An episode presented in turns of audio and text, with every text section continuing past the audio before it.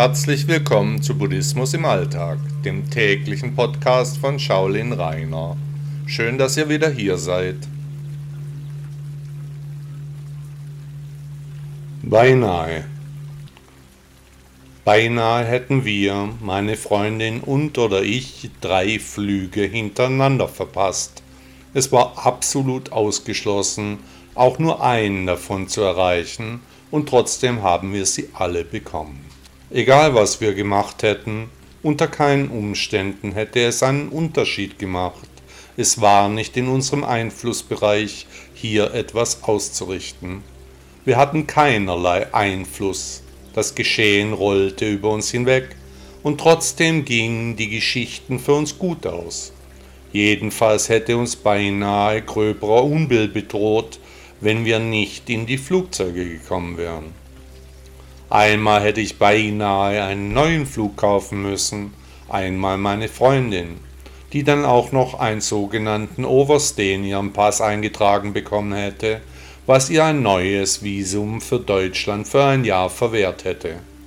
Jede Menge hätte in diesem kleinen Text.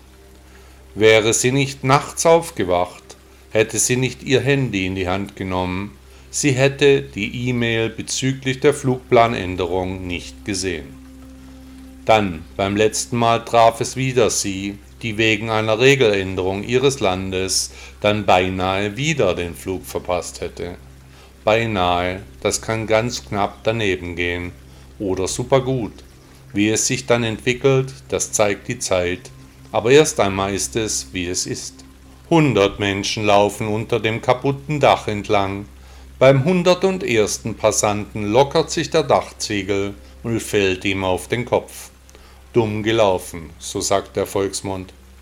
Beinahe hätte ich die richtigen Kreuzchen auf dem Lottoschein gemacht, beinahe das günstige Angebot bekommen, beinahe den Urlaub gebucht, habe ich aber nicht. Das Schicksal entscheidet über die Belange, je nachdem, was in unserem Karma bereitgehalten wird. Wir können sehr wenig daran ändern, das habe ich an den beinahe verpassten Flügen wieder gesehen.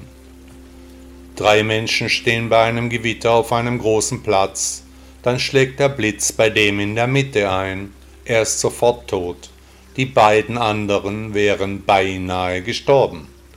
Es ist unglaublich, welche Geschichten das Leben so spielen kann, manche kann man sich nicht ausdenken so wie sie dann in echt vorkommen.